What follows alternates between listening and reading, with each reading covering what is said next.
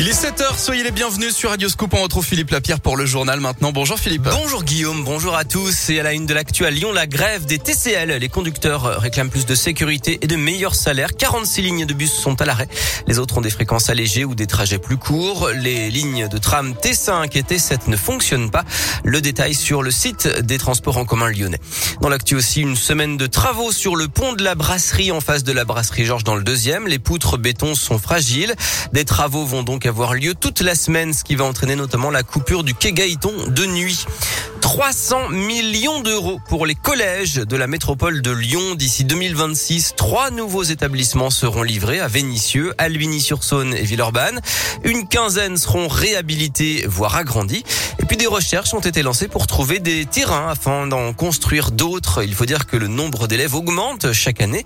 La métropole a gagné près de 5000 collégiens en 5 ans. Véronique Morera est la vice-présidente chargée des collèges à la métropole de Lyon. On a fait un état des lieux de la santé des bâtiments et un état des lieux des besoins avec les zones en tension. Albigny, Vénissieux, Lyon 8e, Rieux et puis Vaux-en-Velin. Ça veut dire des montées démographiques très fortes, des collèges qui sont déjà saturés, qui sont au-dessus des effectifs pour lesquels ils ont été construits, pour lesquels il faut prévoir des nouveaux lieux d'accueil. On va travailler sur euh, la cour pour permettre plus de confort, on va travailler sur l'isolation des bâtiments qui ont une empreinte carbone moins importante, des bâtiments qui assurent en fait les enjeux d'avenir, qui permettent d'accueillir tout en limitant l'empreinte carbone de la métropole. Et de nouveaux restaurants scolaires vont aussi être Il en manque 16 en ce moment dans la métropole. Par exemple, au collège Aimé Césaire à Vaux-en-Velin, une cantine va être construite pour 4 millions et demi d'euros.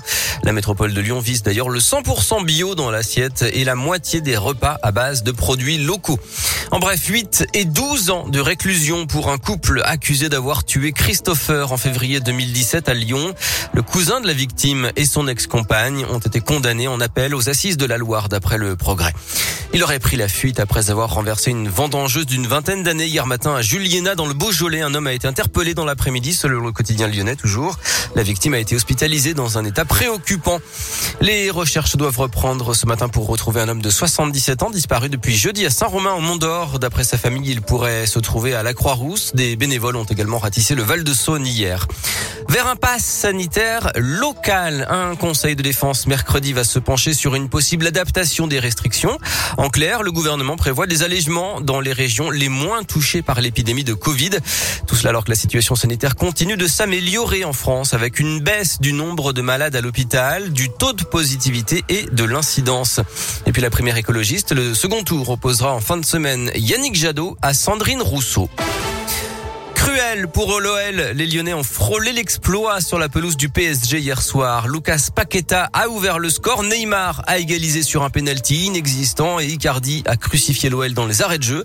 Les hommes de Peter Bosch ont toutefois montré de nets progrès et la suite de la saison s'annonce belle. Et en attendant, Lyon est 9 ce matin avant de recevoir trois mercredis puis Lorient samedi.